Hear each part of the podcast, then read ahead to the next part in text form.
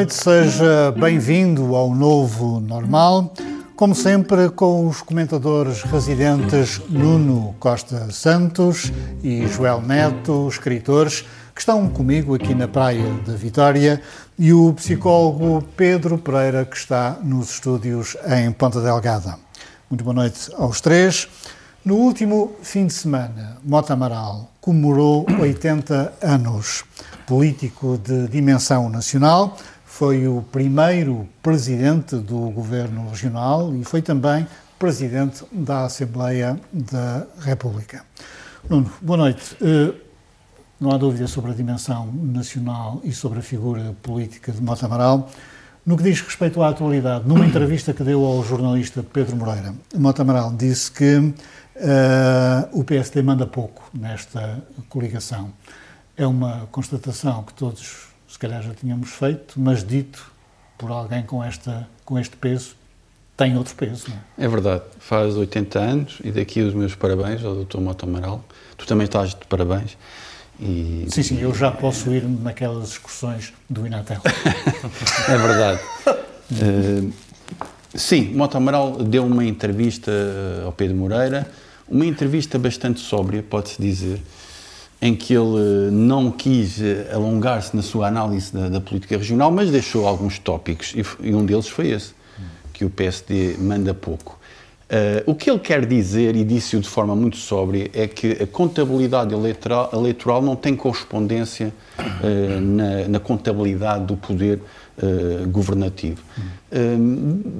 enfim, isto é um facto é sereno. É a moda de moto amaral. Já dissemos aqui, nós. Exatamente.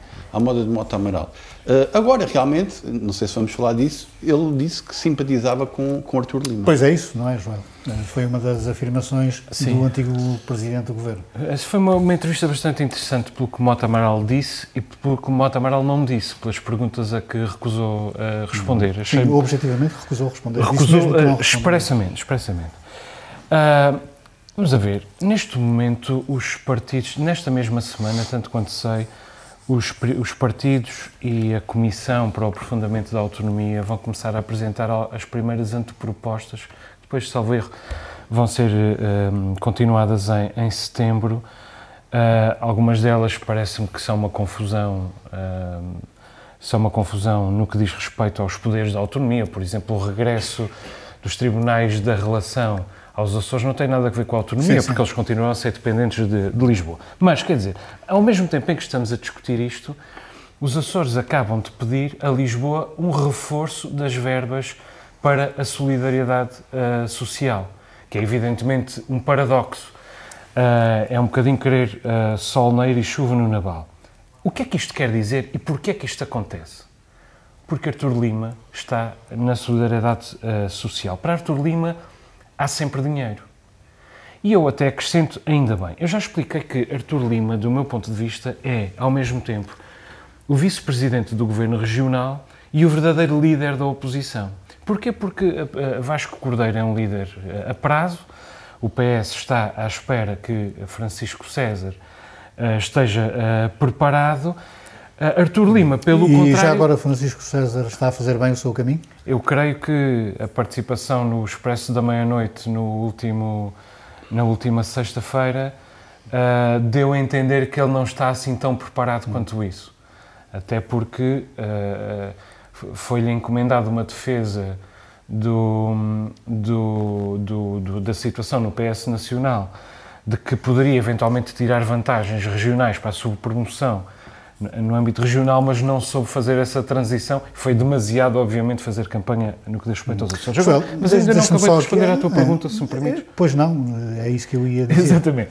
Uh, uh, quer dizer, com a minha provetidade eu já posso... Com a tua provetidade. Uh, o, o Artur Lima, como eu te disse, lidera a oposição e é ao mesmo tempo vice-presidente do governo, tem um poder imenso. É provavelmente o homem mais poderoso, é mesmo o homem mais poderoso dos Açores neste momento, tem, com, tem tem a seu lado todo o PSD terceira, debaixo da sua asa, na verdade, tem todo o PPM e tem ainda o CDS, que tem a expressão no, na terceira e em, e em São Jorge. Portanto, é muito poderoso. E tem muito peso em Conselho do Governo. E há muito medo, em, em Ponta Delgada, peço desculpa, daquilo que uh, uh, Artur Lima possa dizer uh, ou fazer. E há sempre dinheiro para os bilharetes dele. São os novos idosos, é o Compamid, são os programas de natalidade, são os colégios uh, de Borla. Sim, mas foi tudo, por isso tudo que Monte Amaral uh, disse que tem eu, Artur Lima eu creio que isso, é, eu creio que isso, boa consideração? Não, eu creio que é evidente que é por isso que uh, ele diz que o PSD devia liderar esta coligação e, e, não lidera. depois, quem dá uma no no cravo tem que dar uma na ferradura a seguir e, e elogiar Artur Lima. Só uma nota, Mota Amaral e Artur Lima unem-se na democracia cristã. Ambos têm este tipo de, de preocupação, são ambos católicos e têm ambos eh, preocupação na área da solidariedade, nomeadamente com os idosos, nomeadamente com, com as crianças, portanto estão, estão basicamente na, na mesma linha. Uh, eu, eu estou de acordo com o Nuno e queria dizer uma coisa, que é isto não é uma crítica, ou seja, quer dizer, isto é uma crítica ao, à, à, hierarquia do governo, mas eu francamente acho que a melhor coisa deste governo é a presença de Artur Lima na solidariedade social. Parece um governo de esquerda do ponto de vista, do ponto de vista social e ainda bem, porque é muito urgente que a solidariedade esteja no topo das preocupações deste governo. Hum. Pedro, não nos esquecemos de ti. Olha, uh, Mota Amaral foi uma figura de dimensão nacional, foi várias vezes falado como possível candidato a Presidente da República, mas nunca foi uh, indicado, nunca houve um movimento formal para o indicar e ele também nunca se candidatou. Uh, achas que a imagem, tal como Alberto João Jardim, de alguém lá das ilhas que de vez em quando entra em confronto uh, com a República, o terá prejudicado nesse aspecto? Eu, eu, eu acho que há, uma grande diferença entre, entre essas duas figuras. Um, Mota Amaral, de facto, é, é, daquelas pessoas que se pode dizer que são incontornáveis, não é? disse isso demasiada gente, mas ele é mesmo na história nacional e, na, e dos Açores. Um, e não parece, eu pelo menos não o via enquanto uh, vivia uh, no continente como, como, como uma pessoa desbragada que, que o Alberto João era. Uhum. Uh, aliás, uh, era, era, era o Presidente dos Açores que falava, era, era assim que, que eu e outros entendíamos, e, e, é curioso que foi já nos Açores que percebi a dimensão mais micaelense de, de, de Mota Amaral. Um, mas não, não, sei se isso prejudicou. Ele, na, na, na entrevista que tu deste como trabalho de casa, ele, ele, ele próprio não demonstrou que tivesse tido grande vontade de ser uhum. Presidente da República. Uhum. Por acaso, e, acho que sim. E, portanto, acho que ele, ele não, não foi indicado, também porque, porque não, não lhe apeteceu. Um, em relação a esta, esta dimensão um, micaelense, ele, ele, próprio também, também falou disso, que é um viciado dos jornais, e falou dos jornais de, de, de São Miguel, de cinco jornais que ele, que ele referiu. Um, disse também uma coisa muito importante. Ele, a certa altura, uh, Pedro Moreira pergunta-lhe em relação à transição uh, de poder, e ele disse que depois de, de 95 deixou de querer mandar. Uh, com certeza haverá pessoas que dizem que, que isto não é bem assim e, e, que, e, que, e que ele continua a exercer algum poder na sombra, uh, mas a verdade é que a, a frase é interessante e importante. Os políticos deveriam ter esta, esta noção de que quando abandonam o poder uh, podem dedicar-se a outras coisas. Uh, e, e foi, foi um pouco o que, o que Mota Amarelo fez, apesar de ter continuado a exercer civicamente uh, as suas, os seus direitos e deveres. Deixa-me só dizer, o, resta saber se, se, a observação de Mota Amaral é dirigida a Artur Lima ou a José Manuel Bolieiro. José Manuel Bolieiro é o comandante deste governo. E se ele diz que... É evidente a José Manuel Bolieiro. Exato com quem ele disse que falava. Sim, sim. E tem, terão um bom entendimento. Mas é um recado dado numa entrevista de forma, mais uma vez, digo, de forma sóbria, mas é dirigida a quem manda, ao comandante e não à pessoa que tem um poder que é concedido por alguém, não é? Nessa... É, é esta a postura, Nuno, hum, é esta a postura, Nuno, tu esperas de um estadista, não é? Alguém que, que não diz muitas coisas, mas dá uns toques é e verdade. tal. Eu, aliás, vocês estão a dizer, ele, ele, disse que tinha uma boa opinião de Artur Lima, mas foi uma opinião, alguém que não diz tudo, foi, foi uma frase um bocado seca. Foi só uma na ferradura. Exato. Ao mesmo tempo, o que é, o que é de artista.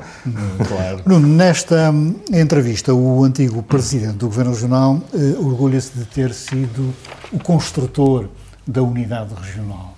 Um, Dá-me a entender que cada ilha estava para o seu lado uh, e que com ele isto mudou. Uh, foi mesmo assim? No início, penso que houve esse, esse lado uh, de procura de unidade, uh, esse lado romântico, se quiseres. Essa procura. Romântico, sobretudo. Sim, uh, isso é assumido. Isso é assumido por todos os protagonistas. Era a ideia de que era preciso criar uma espécie de Estado no meio do Atlântico, num sítio muito periférico, muito pobre, muito abandonado e um território, um chão descontinuado entre si, digamos assim, com uma descontinuidade interna.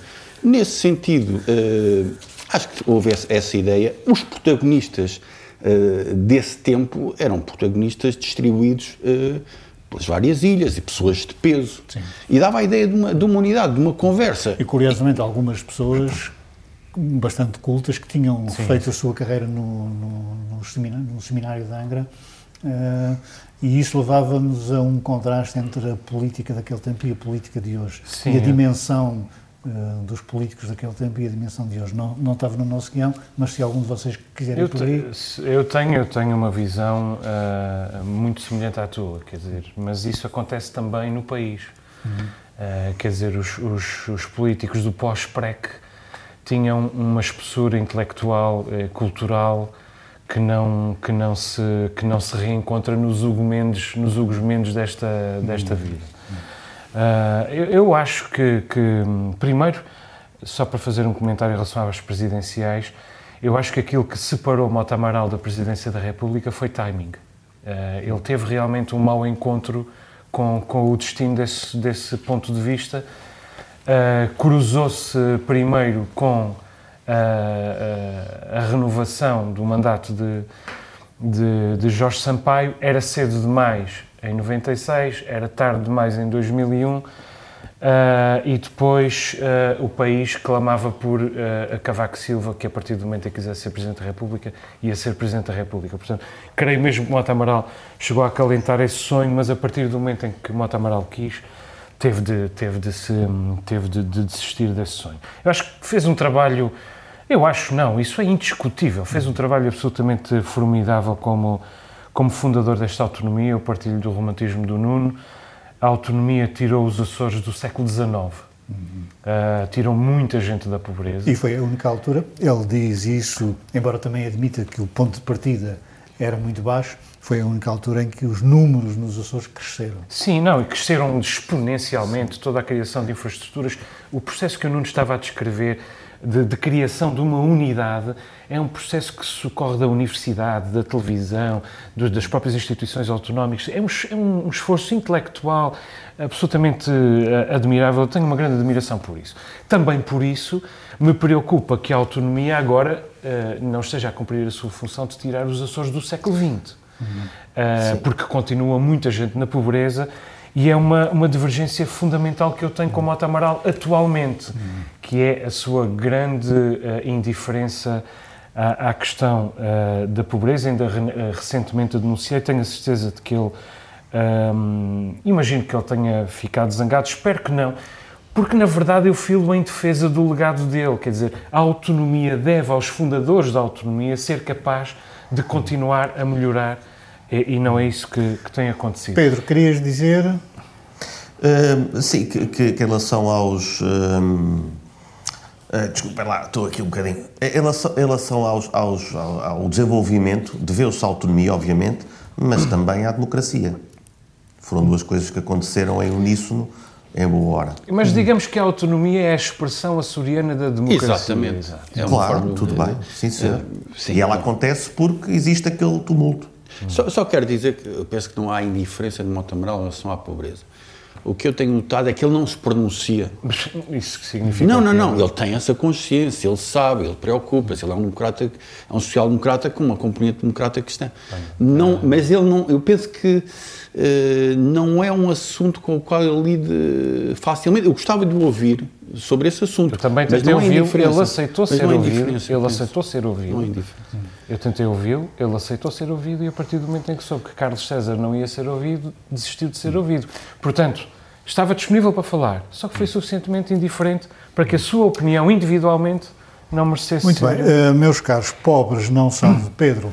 Pobres não são de certeza eh, os CEOs das empresas eh, portuguesas cotadas na Bolsa, porque os seus salários cresceram muito, cresceram 36 vezes, eh, ou, se- ou seja, são 36 vezes mais elevados que o salário médio dos seus trabalhadores.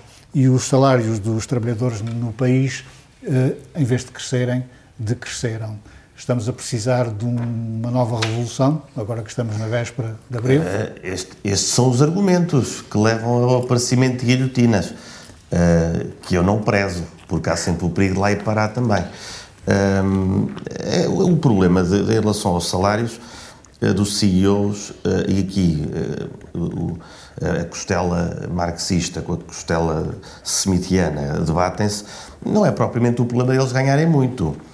O problema é que nessa dé- década os, os salários dos trabalhadores recua, eh, recuou 0,7%, ou seja, os salários dos CEOs aumentaram 47% e dos trabalhadores eh, recuou 0,7%, pelo menos nas 15 empresas mais cotadas. Ahm, e isto eh, é um problema, mesmo para a parte do liberalismo, na questão do, do- da ideologia, que às vezes é tão dogmática como, como o marxismo, lá está, que, que através daquela, do estratagema, do, do gotejamento, do trickle-down economics, é, que eles vendem, ou seja, a acumulação de riqueza leva a que essa riqueza vá gotejando para os trabalhadores, para a comunidade. Não é verdade. Isso até faz algum sentido e tem, de certa forma, acontecido eh, eh, no Ocidente. Olha, para aí Mas o que nós estamos aqui... o Joel acha que não. Ah, Quer dizer, Ah, não, isto mas- são mas- números que mas isso é demonstram óbvio, claramente isso que é não está a óbvio que tem acontecido. O desenvolvimento tem acontecido à conta disso, de economia que depois, com, com, a, com, com, com o assaio, às vezes, do Estado, acaba por, por distribuir a riqueza de forma muito mais eficiente que qualquer outro sistema. Mas o que estas empresas em Portugal conseguiram, conseguiram esta proeza, de mostrar que afinal às vezes não. Eh, e, que, e que apesar de haver lucros e apesar de haver eh, eh, acumulação de riqueza, os trabalhadores perdem poder de compra. Isto, isto é um problema. Agora, é preciso também entendermos que as empresas, eh, muito moderninhamente, eh, têm, têm afia- afinado o, o diapasão com, com, com as novas causas, com, com as questões da equidade e com isto mandam areia para, as para os olhos das pessoas e dos trabalhadores eh, no que toca à questão da justiça salarial, que é a base eh, mais importante de- de- dos problemas que, que se deviam estar a debater. É isto, não? É, é, é, é, isto não é uma, isto é uma questão de desigualdade, pronto, que é um problema eh, nacional, que é um problema regional, que temos falado aqui, um problema mundial. Um, e eu passo logo para propostas de solução radicais, como provocação. Há aqui um autor eh, que é o Tomás Piketty, que é francês, que tem uma breve história da, da, da igualdade, é um dos economistas mais influentes eh, da atualidade, e ele propõe propostas, ele eh, propõe ideias radicais. radicais. Uma delas é haver um representante eh, dos trabalhadores nos conselhos de administração.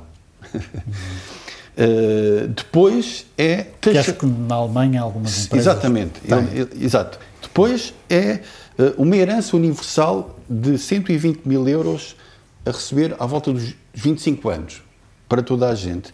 E depois, mais radical, é uma, taxa, uma taxação de 80% a 90% das, eh, das fortunas eh, maiores do mundo. Aqui à pequena escala, era-se o senhor que, que, que- detém o, o, o pingo doce, não é?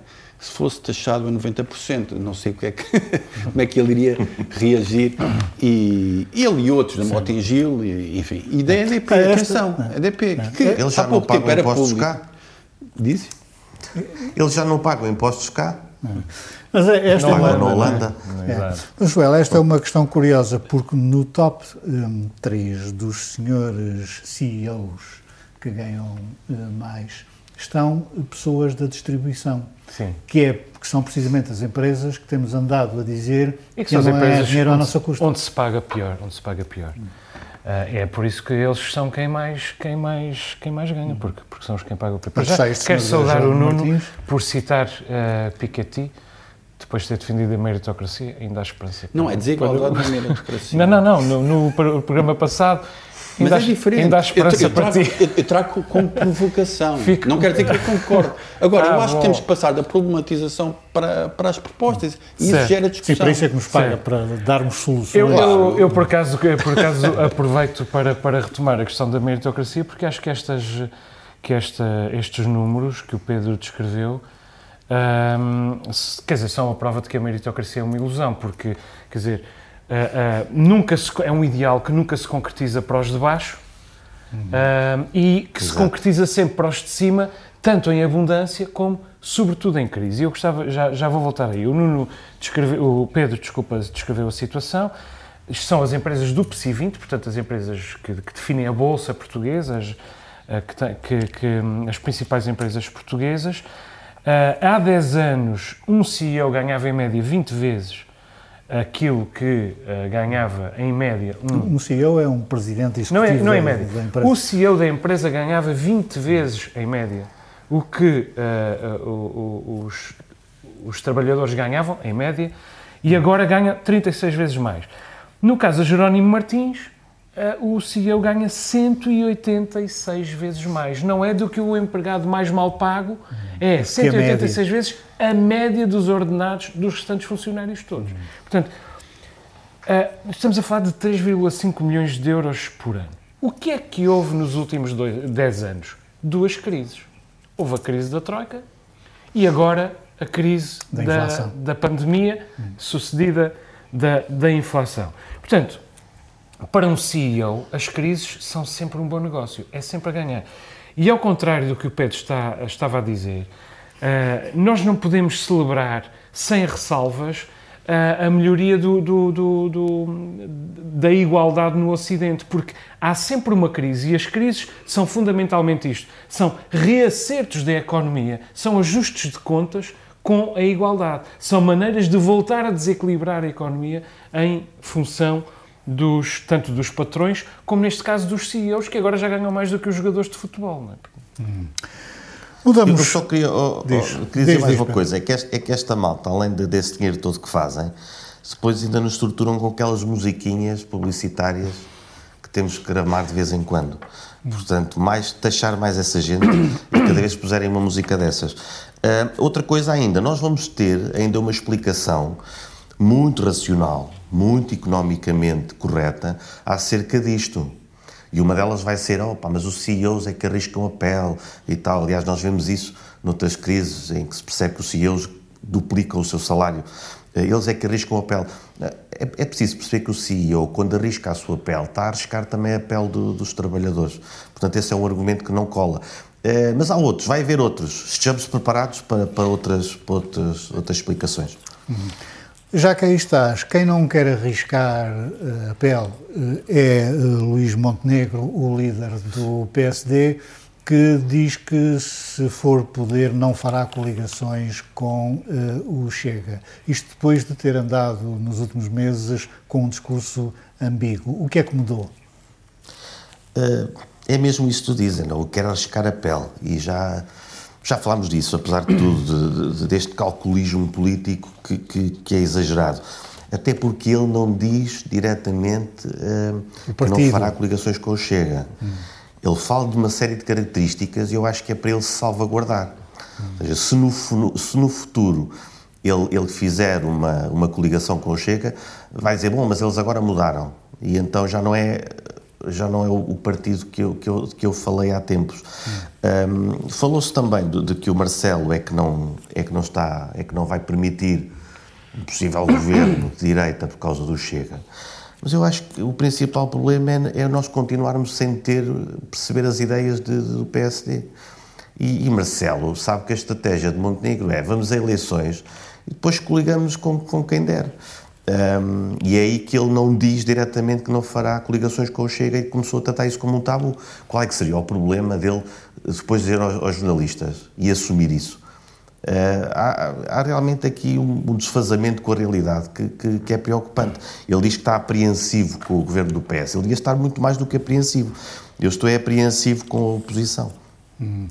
E Montenegro também desafiou o PS a apoiar um eventual governo minoritário do PSD, o que é uma coisa que dificilmente aconteceria, não é? Uh, sim, quer dizer, viabilizar orçamentos já aconteceu entre, entre os dois uh, partidos. Eu acho que agora é tarde para, para, uh, para Montenegro tomar esta, esta decisão. É tarde demais, nós já percebemos que não é por princípio nem sequer é por zelo democrático, é por razões uh, meramente estratégicas. Marcelo Rebelo Sousa não aceitaria um governo com uh, a participação do Chega. Uh, nenhum dos candidatos à sucessão, os putativos candidatos à sucessão de Marcelo Rebelo de Sousa, aceitaria um governo daqueles que se entende neste momento serem os, os putativos candidatos, a não ser Passos Coelho, uh, que já se, já se pôs uh, de parte. O que Montenegro quis dizer foi dizer a Marcelo, se dissolver a Assembleia da República, estou aqui, uh, tem aqui um governo à direita sem a extrema-direita. Nem sequer fez o cálculo mais importante, ou não contou para ele o cálculo mais importante, que era não estar a tirar como estava votos para cima do PS, e como disse o, o Pedro e bem, nem sequer disse o nome do, do partido, nem do líder do partido, com que não se coligará, como se, apesar de tudo, ainda quisesse manter a, a porta vagamente aberta. É preciso lembrar que o Chega já faz par, já está na esfera de influência de um partido, de um governo do PSD, nos Açores. E Marcelo Rebelo de Sousa deixou. Acredito que se tenha arrependido e que também por isso, também daí vem a militância tão veemente em evitar que isso se repita. Agora, os efeitos desta decisão de Montenegro são positivos. Primeiro, realmente deixa de atirar votos para cima do, do PS e, portanto, coloca pressão sobre o governo e depois torna o PSD realmente voto útil à direita, que não era até agora. A partir de agora, à direita, o voto útil, o único possível, é o, o PSD e, portanto, isso vai esvaziar a extrema-direita. Ainda bem. O único problema para ele é que com isto fica ainda mais longe de conseguir a reunir 51% da Assembleia da República, seja em sede de coligação, seja em sede de acordo parlamentar. Portanto, Montenegro nunca vai ser governo. Hum. E Mas... eu acho bem feito, francamente, porque ele foi com demasiada sede ao pote e o sentido de Estado exigia outra presença de Eu, eu discordo, eu acho que as coisas estão a mudar. Aliás, as indicações, as sondagens dizem isso, podemos dizer, valem o que valem mas uma, agora o PS está, está, está a descer e o PSD. O Joel não acredita muito no. Não, porque não é um momento de decisão. Essas sondagens. Uh, an, olha, antes Também do, estás antes a tirar Costa... uma meritocracia. Não, antes. Meritocracia às sondagens. Desculpa, um que aliás já estão pela, pela hora da morte. Exato. Antes, um, deixa-me só recordar que no ano passado um mês antes de António Costa ter maioria absoluta, as sondagens davam empate Sim, mas não, não falham entre o sempre, PS e o Mas não falham sempre, Sim. não falham sempre. Então, as coisas, as coisas estão a mudar, as coisas estão a mudar porque objetivamente estão a mudar. Tem havido demasiadas barracas, para usar aqui um termo bastante corriqueiro. Técnico. Montenegro, Montenegro é um tático, é um indivíduo uh, muito prudente e ele agora acha, porque sente através das sondagens, que pode avançar neste, neste tipo de discurso e é o que está a fazer. Uh, e, e, e, devo dizer que já o senti mais longe de conseguir uh, os seus intentos. Uh, e as coisas mudam em política. Então podes fazer uma aposta com o João. Não, não, eu, não, eu, não, eu não acho que ele seja um líder extraordinário, mas também já se dizia que o Rio não era extraordinário. O PSD está transformado num partido que não está preparado para governar. É o que se diz sempre. Sim. Uh, Sim, e o Pedro não acredita na tática. Diz lá, Pedro. Não, é, é com tanta tática. Agora, por exemplo, em relação à, à questão, à polémica do Lula, que, que já vamos falar. Ele teve a oportunidade de, de marcar um gol de baliza aberta, agradando à esquerda e à direita moderadas e ao centro. E veio com um discurso que quase parecia colar à extrema-esquerda. Ou seja, mesmo na questão da tática, hum, não é lá muito bom. Mas é como diz o Nuno, parece que se calhar hum, é com isto que temos que contar. Uhum. Bom, e está na hora ou no momento de irmos às descobertas dos nossos comentadores residentes.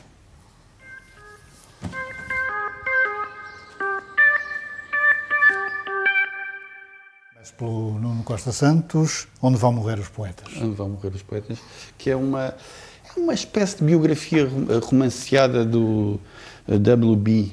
Yeats, que é um grande poeta uh, irlandês e mundial, escrita, portanto, texto, livro escrito pela Cristina Carvalho. Uh, é um grande poeta e um grande autor, um grande dramaturgo irlandês e mundial. Fez parte do Renascimento literário irlandês, fundou um teatro e depois de um período romântico teve um período místico uh, associada a todas as lendas e o folclore irlandês e acabou modernista uh, com, com uma, digamos, uma poesia, falando especificamente da poesia, concisa e, e mais, e, e, mais no osso. Era um nacionalista irlandês, uh, era um homem que lutou pela libertação da Irlanda de séculos de opressão inglesa. Um, um homem que defendeu a, a cultura celta, que defendeu uh, a paisagem, uh, a mitologia, o folclore e um refinamento artístico como forma de um, de um país se apresentar ao mundo. Nesse sentido, também, sob o ponto de vista político, merece muito o meu respeito e esta biografia romanceada traz as várias dimensões do Yeats. Pedro, na, na Canada da Francesa, na Terra Chã, tu descobriste mais um podcast mais um, mais um de crime. É um podcast documentário um, sobre o homicídio em 1947 de Elizabeth Short. Um homicídio que ficou por resolver, uh, o chamado uh, Black Dahlia Murder. Um, ao longo de, mas é interessante em relação a outros documentários sobre crime. Uh, há aqui várias, uh, várias histórias que se cruzam. Outros também fazem isso, mas estes são, são muito fascinantes. Tem, eh, nós no início percebemos que as locutoras que estão a falar sobre o crime são netas do presumível uh, homicida.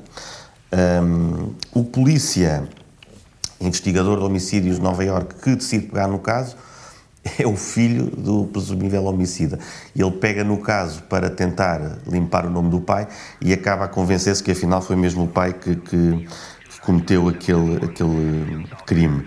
Uh, mas é, é um, são episódios que nos levam através da história do expressionismo uh, americano. Uh, conheci a Man Ray, o fotógrafo que era amigo do suspeito. A questão das relações familiares, acaba, aliás, os episódios acabam com uma reunião de, de, da família, falar sobre o, sobre o que se passou. apesar de ainda, o, o crime não, estar, não estar como resolvido, Uh, eles assumem que, que, que sim, que, que, a resolução é, é, é, esta e tentam fazer esse, esse luto. Uh, temos também uma história de, de, da cultura hippie. Uh, é, é, são, são oito episódios cheios de histórias e cheios de, de informação interessante. A segunda temporada de Fleabag. Fleabag. É a tua descoberta. Sim, já tem quatro anos. na verdade, é uma descoberta já bastante tardia, mas agora gostava que outras pessoas que ainda não tenham descoberto uh, a descubram. A primeira temporada tinha sido uh, brilhante. Eu só vi agora porque só agora é que tive tempo. Os, os uh, seis episódios estão disponíveis na, na, Amazon Prime, tem 25 minutos cada um.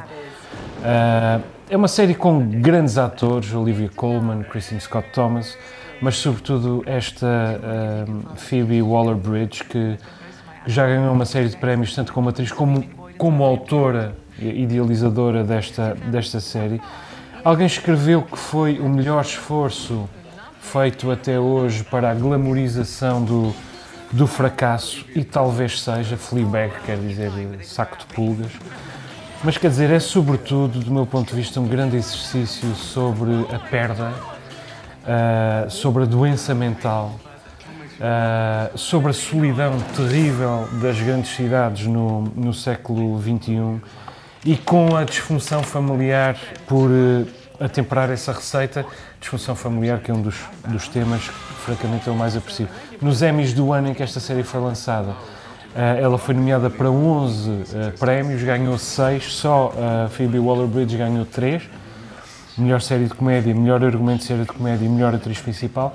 Tem-se falado numa terceira temporada, mas acho que nunca vai acontecer, na verdade. Fala-se muito da televisão, que a televisão melhorou muito, que tem que tem que é melhor do que o cinema. há muita porcaria indistinta na televisão. Apesar de haver muito, muitas coisas boas, Fleabag não é uma porcaria indistinta, é realmente uma coisa muito boa. Hum. Estão feitas as nossas descobertas. Vamos à política internacional. Os Estados Unidos dizem que o secretário-geral da ONU, António Guterres, é demasiado brando com a Rússia e, no meio disto tudo, houve um jovem aparentemente descendente de açorianos chamado Jack Teixeira que foi detido por alegadamente passar documentos secretos dos Estados Unidos. Nuno, um, o pobre do Jack Teixeira foi detido como se fosse o próprio Putin. Não sei quantos carros de combate, não sei quantos soldados para prender um, um rapaz. Um rapaz, não se sabe bem se ele é descendente de açorianos. Teixeira. Pois. Uh, nós temos que os portugueses não conseguem aguentar um segredo, não é? é. Ainda que o único descendente, o único açoriano um, suficientemente arrojado para fazer uma coisa dessas seria o Sandro G. Pois, não sabemos se, se este rapaz ouve uh, a boa música do, do Sandro G. Em relação a este rapaz, pronto, uh, é uma coisa bastante óbvia, pronto, ele está a ser, enfim, sancionado por algo grave, é? E ainda por cima nesta fase da história, da história do mundo. Agora, não sei se queres que eu fale também sobre Guterres. Claro. Pois. É, se calhar os Estados Unidos começaram a perceber que ele pode transformar o mundo num pântano. e, e, se calhar tiver, estiveram a investigar. Como lhe aconteceu em 2000 e qualquer coisa.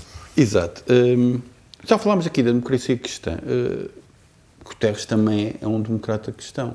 Uh, católico, assumido uh, apertar, uh, sendo do PS. Ser um democrata e um cristão não quer dizer que seja democrata cristão. Ele é um democrata cristão no sentido daquilo que era o ideário da democracia cristã.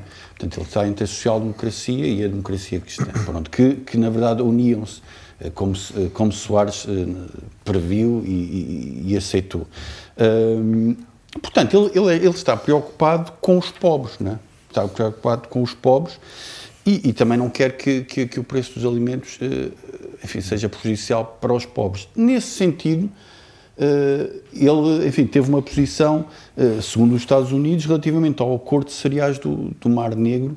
Que, que, os Estados Unidos dizem que é branda. Que é branda. Uh, na verdade, há aqui valores conflituantes e eu percebo Guterres.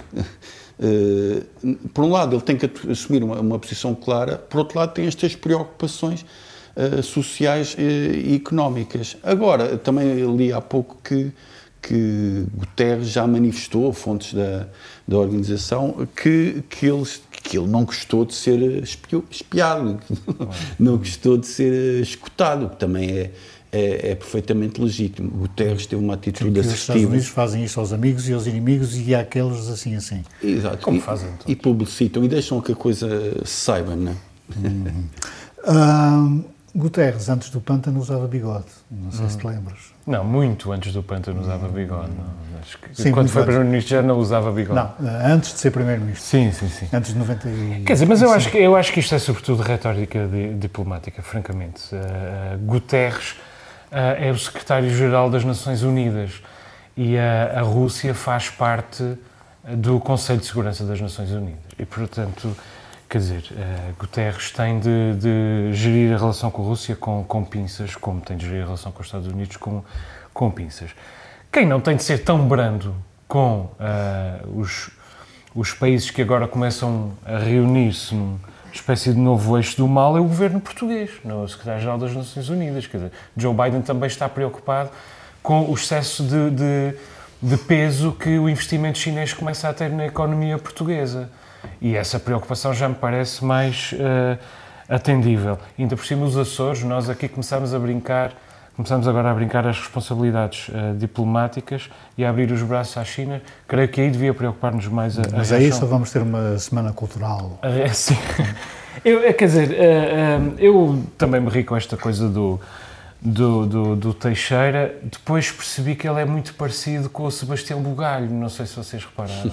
Ah? E eu, é a mesma pessoa. Parece-me que ele. resolvido. Não, é que chegou-se a dizer que, que Jack Teixeira era dos Açores, depois era da Beira Baixa, mas eu acho que era de Cascais, porque ele é realmente muito parecido com, com o Sebastião Claro, Alta É, embora ser. talvez mais introvertido. É, talvez, é, um- quer dizer, é, uma, é, uma, é um rapaz de 21 anos que causa um grande embaraço aos Estados Unidos por- porque eh, se prova que, eh, para já, um rapaz de 21 anos pode revelar segredos de Estado eh, quentíssimos que expõem os Estados Unidos O que também e que, é um ao mesmo pouco tempo. estranho como é que esses segredos estão ali à mão de semear. Claro, exatamente. E que também Parece que ameaçam um a sua, de pessoas- a, a sua relação com os, dos Estados Unidos com os seus com os seus aliados. Fica provado para a opinião pública que os Estados Unidos espiam os seus aliados. Agora, vamos a ver. Todas as potências espiam todas as potências. Todos os aliados tentam espiar os Estados Unidos. Se conseguem ou não, não sei. Mas todos os países se espiam uns aos outros. Pedro, Jack Teixeira é um herói ah, ou um rapaz que não sabe Não, o que é que anda a fazer? Não sei, acho que é mais por aí. Mas eu, eu estava a dizer que, que, assim por alto, parece que perto de um milhão de, de americanos têm acesso a, a informação eh, confidencial. Não sei bem os níveis, se depois há o ultra secreto, e isso é um problema. Um milhão de pessoas é, é muita gente e, portanto, é normal que estas coisas vão acontecendo. Eu acho é que os Estados Unidos já têm eh, sabedoria diplomática suficiente, vá lá, para, para utilizarem isso depois eh, como, como mais um, um facto político e de, e de diplomacia também. Eh, quanto, mas quanto ao, ao, ao Guterres, um, dizem os americanos que ele, que ele está a ser muito mole com os russos. E, e aqui há uma grande surpresa da minha parte, quer dizer, os americanos têm, pelos vistos, um bom serviço de informação. E é assim bom. Eles só agora é que descobriram desta faceta mole do Guterres. Uh, se calhar não estão a trabalhar assim tão bem. Mas uh, o Guterres sempre, é verdade, concordo com aquilo que o Nuno disse, sempre foi muito fofinho com, com os refugiados e com a Angelina Jolie. Uh, e não se pode esperar muito mais da, da ONU. A ONU, de facto, tem, este, tem esta função. Portanto, aqui os Estados Unidos fazem isto. Uh, pronto, é uma constatação, mas que, que não, tem, não tem grande importância. Não, não, a ONU não tem, não, tem, não tem que fazer muito mais.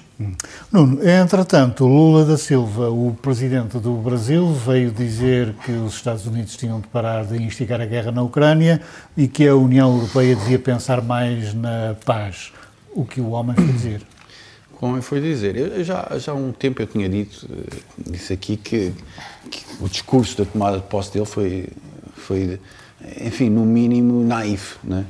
Eh, eu acho que Lula vive entre a realpolitik e, e, e- e- Coisa na qual ele é muito bom. e, mas ao mesmo tempo com, com, com, com, com delírio, com, com uma facilidade de dizer coisas que, que, são, que, são, que são verdadeiros disparates e que, enfim, e que o isolam eh, daquilo que se passa no mundo. Eu acho que o Brasil vive muito fechado sobre si próprio. Acho que isso pode ser um, um dos tópicos importantes para, para, para justificar, eh, enfim, esta, esta uma espécie de distância em relação, em relação à, à realidade. Agora, o, o facto de Lula ter dito o, o que disse não vincula minimamente o Estado português. Não, não acredito nesta, nesta tese eh, que tem sido propalada. Hum, há quem diga que o governo deve tomar uma. Enfim, não é deve tomar uma posição, porque a posição está tomada, deve dizer alguma coisa. É o que diz a direita portuguesa. É o que diz a, a direita portuguesa. Enfim, estou, estou a imaginar uh, uh, Lula, uh, enfim, num, num cocktail e. e, e- Com uma caipirinha? Uma caipirinha e dizer: quero um croquete. Ah, já agora queria dizer que nós somos a favor da Ucrânia e acho achamos que isto, isto da Rússia é, é, é uma agressão. É uma agressão. Então passa-me um bocado de champanhe, não é? Dizer uma coisa assim na- na- nas, nas, nas entrelinhas. Hum, enfim, já não tenho mais nada a dizer sobre este, este assunto. Uh, enfim, só dá razão, uh, enfim, uh, a uma espécie de, de tribalismo, mais uma vez, que se gerou relati- relativamente a esta questão. Agora, eu acho que não há nenhum problema em ele ter tido esta posição e vir a Portugal uh, no 25 de Abril. Pedro, já eh, Bolsonaro eh, tinha, se tinha sentado com Putin, agora não me lembro se na mesa grande, se, não, se na mesa pequena. Agora o presidente Lula também está aparentemente a tentar promover a, a Rússia. Isso é um defeito dos, do Brasil? É, eu acho que é uma boa notícia, porque em 2003 Lula visitou Gaddafi, a quem chamou amigo e irmão. Nós sabemos como é que o Gaddafi acabou. Depois visitou Osni Mubarak, também sabemos como é que isso acabou. Em 2010 condecorou Assad com a Ordem do Cruzeiro do Sul, que é a mais alta condecoração brasileira. Nós sabemos que Assad já viu melhores dias. Portanto, vamos esperar que ele condecore Lavrov e chame amigo e irmão a Putin e esperemos que o destino Não, Putin se cumpra. já o convidou um, para ir a... Além disso, eu noto nesta, nesta postura uma desistência de Lula. Lula uh, desiste de acompanhar os países que respeitam os direitos humanos e que têm economias mais respeitadoras dos direitos humanos. Porque, e também já vamos falar da questão, do, conceito das epistemologias do Sul, mas a verdade é que são as economias uh, ditas ocidentais que respeitam de forma mais eficaz os direitos humanos.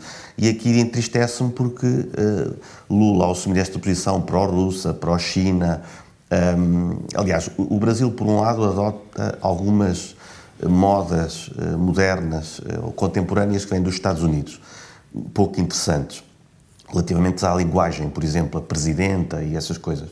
Por outro lado, bajula um regime como o chinês que só tem homens, não é? Que, que, que, que ostensivamente um, relega para quarto ou quinto plano as mulheres. Eh, há aqui, de facto, muita realpolitik, mas é uma realpolitik que nem sequer é boa nem em favor do Brasil. Hum, Joel, há aqui também no Pedro algo de premonitório. Achas que o Benfica devia contratar um Zandinga destes para ver eh, eu não sei, acho, que, nem, acho que, já nem o Pedro pode valer ao Benfica este ano. Achas que não? Lamento é. Adiante, adiante. baixos não. Uh, eu, por acaso, estou em desacordo tanto com o Nuno como com o Pedro, francamente. Eu acho que, para já, acho que o discurso de tomada de posse de, de, de Lula foi o que de mais inspirador um, houve em toda a campanha e processo de eleição. Não era campanha, de, já, já tinha, Lula, já E processo de eleição de, de Lula. Um, o que eu acho é que aquilo que o Nuno e o, e o Pedro dizem que é, é realpolitik, mas nem sequer funciona, não. É realpolitik mesmo. Sim. E, uh, uh, uh, quer dizer, o Lula, presidente dos brasileiros, é o Lula do discurso de tomada de posse. O Lula, ator nas relações internacionais, é o Lula da realpolitik mesmo. Quer dizer, e nós, em Portugal, uh, para já eu lamento terrivelmente que Lula tenha e diga as coisas que diga, lamento, mas ao mesmo tempo acho que ele foi realmente o garante da democracia brasileira e acho muito bem que ele venha discursar. É que sobre esse assunto ao 25... praticamente o mesmo que o Bolsonaro, sobre, uh, sobre a Rússia. Sim, sim. Porque, mas sim, isso é verdade, mas é real político. São os interesses do Brasil que estão em jogo. Uh, uh, isso não os, não os separa. Aliás, na verdade, Mas a extrema é direita, idealista. a extrema direita, quer dizer, André Ventura e Jerónimo de Sousa uh, tinham os dois uma relação uh, com Putin um pouco semelhante, quer dizer, porque, porque Putin ainda ninguém decidiu se é de extrema esquerda, se é de extrema direita. Toda a gente sabe que é de extrema. Bom, vamos a ver. São os interesses brasileiros que aqui estão em jogo. E eu acho que Portugal deve responder à realpolitik do Lula com realpolitik. Vou-te dizer porquê. Neste momento, no Brasil, o ressentimento com Portugal é tão grande que o dia do descobrimento do Brasil, neste momento, já é chamado de o dia da invasão do Brasil. E uh, uh, o dia de Tiradentes, o dia da revolta contra a coroa portuguesa, está cada vez mais próximo de ser consagrado como o grande dia nacional uh, ad hoc. E, portanto, é importante que Portugal, muito urgentemente, recupere a sua relação com o Brasil. Isto deve ser a grande prioridade da política uh, portuguesa para o Hemisfério Sul. Hum. Pedro, mas, mas, este engajamento de, de, de Lula, eu, eu, continuo a discordar. Acho que esta realpolitik é, é, é um, um bocado farsola, porque eu não sei até que ponto é que o Brasil vai tirar dividendos destas ligações a médio e longo prazo. Uh, mas eu acho que isso estás a dizer que é muito importante tem que ver com esta, com esta, com este caminho de, de, de de Foi pôr o caminho, em causa... o caminho de Bolsonaro e que Lula vem cá, vem cá corrigir. Também vem corrigir isso. Sim, esperemos que sim. sim. Hum. Lula que... Bolsonaro amigo de Putin também. Já. Hum. o presidente Lula, que vai ser recebido no Parlamento uh, português no dia 25 de abril, numa cerimónia separada das comemorações do 25 de abril. Já falámos disso aqui, portanto, vamos passar ao próximo tema, que uh, tem a ver com o facto do uh, sociólogo Boaventura Sousa Santos, um dos gurus da esquerda portuguesa e também da esquerda da América do Sul, eh, estar a ser acusado por algumas mulheres de eh, assédio sexual e eh, moral. Nuno, é uma. No melhor pano, quem é nodo? Ou não? Ou é uma cabala?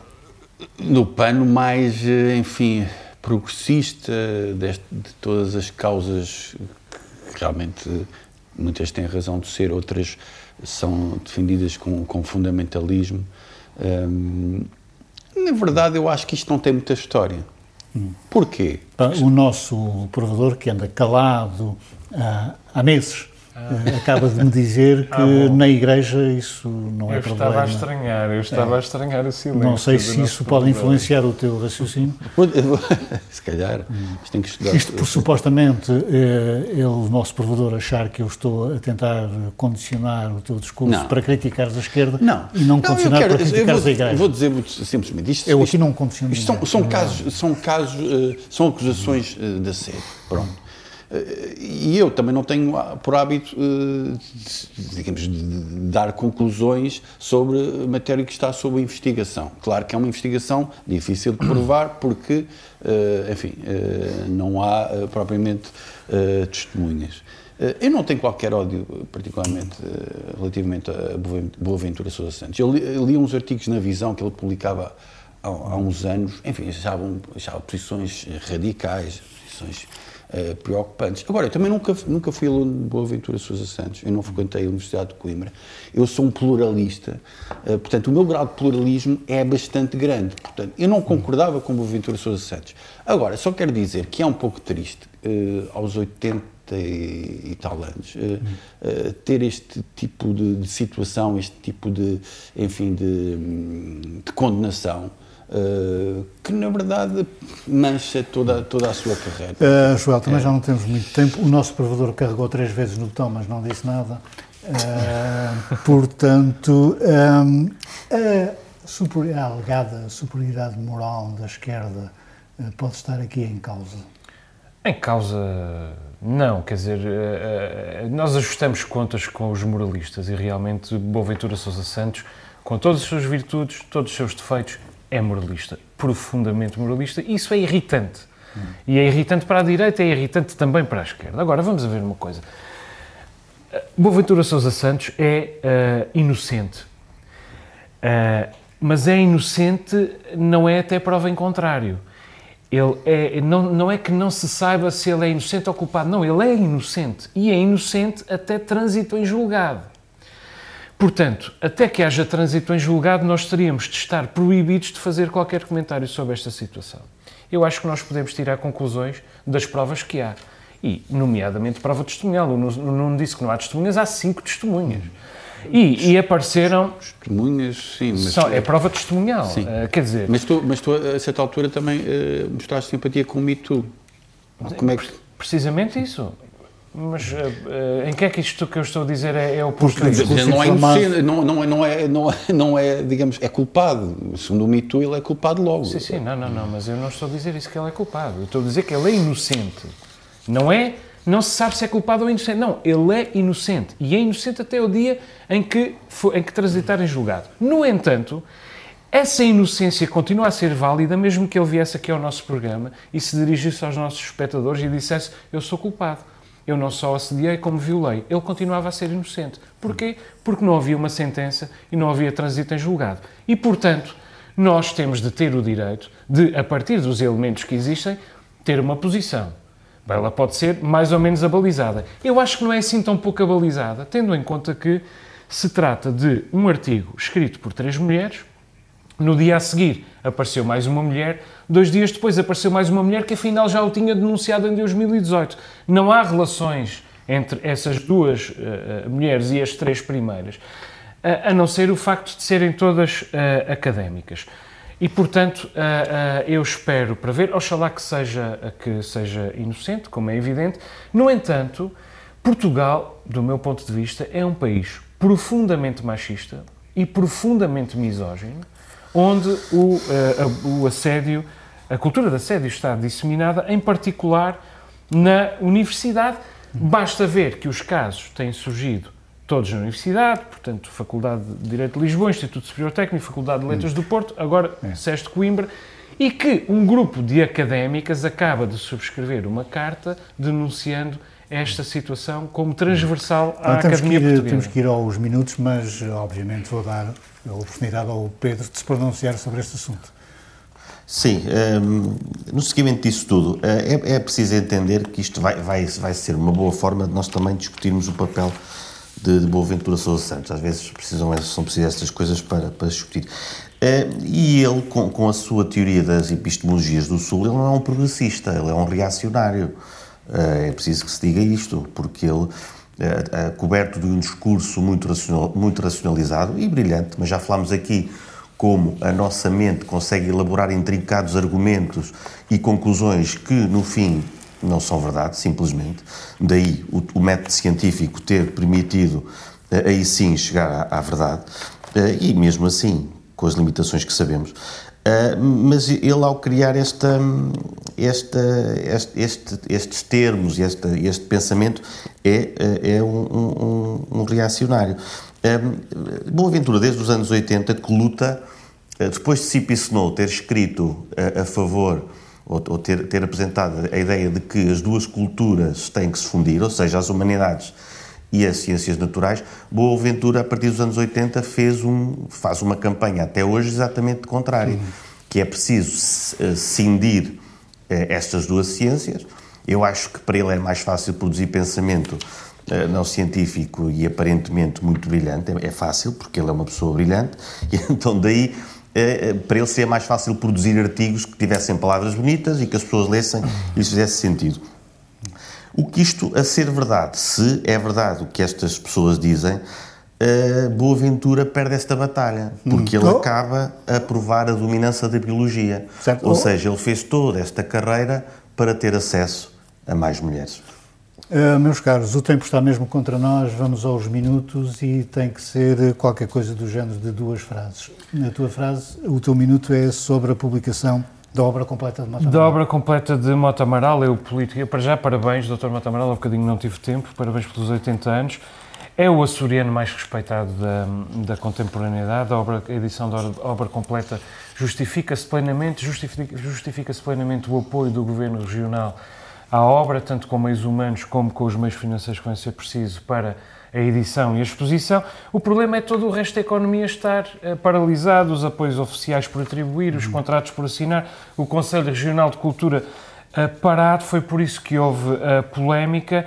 Uh, nota bem, a cultura açoriana esteve tenebrosa, a gestão da cultura açoriana esteve tenebrosa com aquela sucessão de, de diretores regionais, mas não há nenhum sinal de que esteja realmente melhor agora que está na dependência, só mais uma coisa, na dependência da uh, Secretaria Regional de Educação e Cultura. O Orçamento Regional já dizia tudo: 4,5 milhões para a cultura dos Açores, 3,9 milhões para resgatar o, o clube de golfe da Ilha Terceira. Quase o mesmo valor e eu sou golfista e choca. Uh, Nuno, o teu minuto em menos tempo que o Joel. Uh, só queria dizer que há no início o, o Joel fez aqui uma observação negativa em relação a algumas propostas da, da Comissão eventual para o aprofundamento da autonomia, foi pegar num pormenor hum. que, que, é negativo, de facto, Sim, mas a maior parte deles é muito pertinente. Uh, e, e, e, este ponto que, que, está, está em votação, isto é o que está a suceder sob o ponto de vista formal, que é a possibilidade de um determinado número de cidadãos poderem entregar propostas de decreto legislativo regional que, cumprindo os requisitos, poderão ser aprovados ou não. Eu acho interessante isso acontecer uh, por via dos partidos. Ou seja, os partidos uh, estão a abrir possibilidade aos cidadãos de participarem, e isso já acontecia com a possibilidade também, os partidos nacionais com, com, com representação regional, com a possibilidade de haver partidos regionais. Gosto desta atitude dos partidos. Uhum. Pedro, uh, o teu minuto. Uh, o Soundgarden um, uh, conseguiram chegar a acordo com os representantes de propriedade de Chris Cornell. É uma grande notícia para quem gosta da banda, para, para quem gosta de música em geral. Teria havido uns litígios entre, entre um, neste caso, a viúva de Chris Cornell e a banda para poderem trabalhar em material uh, que tinham produzido. Uh, e é uma excelente notícia saber que chegaram a acordo acerca de royalties e, de, e do, do dinheiro que, irá para cada uma das partes e, portanto, vamos ter um álbum uh, novo de Soundgarden. Esperemos que seja criativamente mais próximo dos, dos, sobreviventes do que propriamente do falecido, que era um grande autor, mas estava a entrar por uma fase muito moldezinha. Muito bem, e com esta notícia boa, termina aqui esta edição do Novo Normal. Voltamos para a semana, como sempre. Boa noite.